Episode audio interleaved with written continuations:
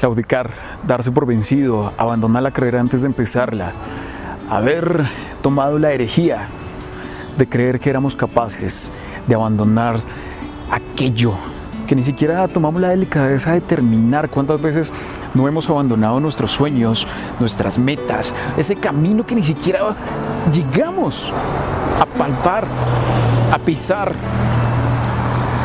Yo tengo varias carreras. Haré un MBA, haré una maestría, eso no me garantiza que será exitoso en la vida.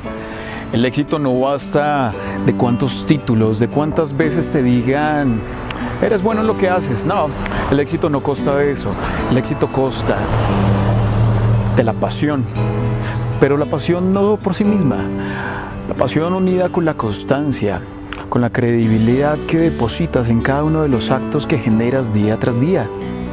De nada serviría el arquitecto que estudia por varios años si cuando ve un ladrillo se da por vencido, le teme a este sin siquiera tocarlo.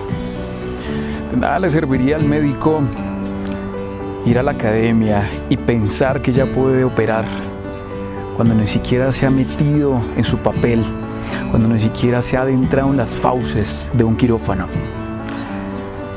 Mis amigos, la vida no es un jarrón de deseos, no es una caja de regalos. Es eso que nosotros vamos formando día tras día, a pesar de los golpes que se nos den.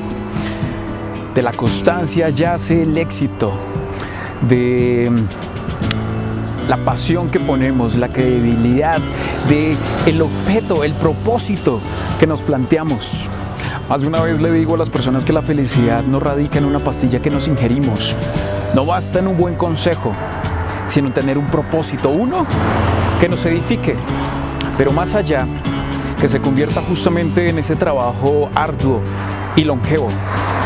Y no hablo de décadas o de siglos, puede ser un día, una semana, un mes, pero significa básicamente trabajar duro por mucho tiempo en algo, en algo que nos apasione, que beneficie a los demás, que beneficie hasta el planeta en el que estamos, en el ecosistema que nos rodea.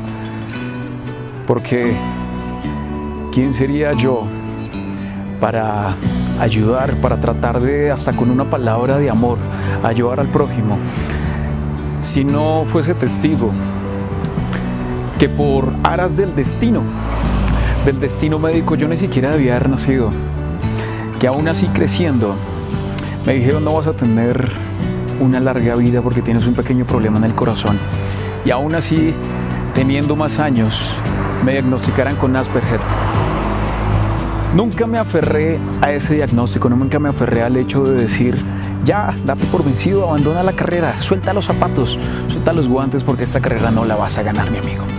Eso me dijeron una y otra vez.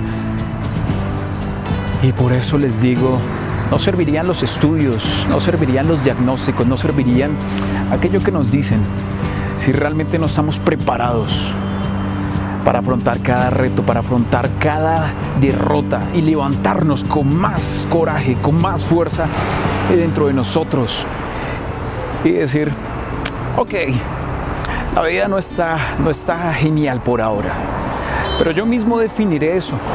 Yo mismo me levantaré y sabré levantarme, sabré realmente dónde pisar ahora porque estuve pisando sobre un humedal Estuve pisando sobre arenas movedizas, arenas en las que yo mismo puse cada cosa que creía. Pero bastó solo un punto de quiebre. Mi punto de quiebre fue tocar la puerta y decir, Dios, no puedo, no puedo más. No puedo seguir ni siquiera estudiando, no puedo seguir buscando más trabajos, más experiencias, más hazañas. No puedo saltar de la montaña a pesar que sé que podré caer bien porque aunque lo obtenga, porque aunque esté ahí, me sentiría vacío. Y esa, esa es la carrera que sí tenemos que luchar, que sí tenemos que afrontar, que sí tenemos que vencer. Y son los limitantes porque nosotros, aunque debamos reconocer aquellas, aquellos ápices, nosotros no somos nuestro limitante, no somos los errores. Nosotros podemos conocerlos, pero esto jamás nos deberá definir.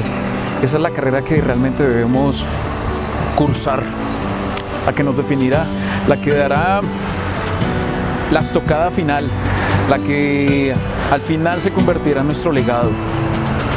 Y es la vida no será un parque de diversiones, a pesar que tenga altos y bajos. El vencimiento, la culpabilidad de decir no pude, será simplemente un papel que podremos arrugar en cualquier momento cuando seamos conscientes que también tenemos el botón, que tenemos el control de decir, no soy mis miedos, no soy mis límites, no soy aquellas cosas que me han diagnosticado, no soy aquellas cosas que dijeron tú no puedes hacer. No soy eso, soy todo lo contrario, soy ese guerrero que siempre va a dar el máximo, soy ese guerrero que siempre va a combatir, combatir a pesar que el guerrero, que el contrincante sea mucho más grande, sea más fuerte, que a pesar que ese trabajo, que esa carrera, que esa pareja, que esas deudas parezcan un monstruo, pues nosotros, al igual que David y Goliat, nosotros también podremos. Solo depende creer en nosotros y poner en constancia cada cosa que nos vamos a proponer.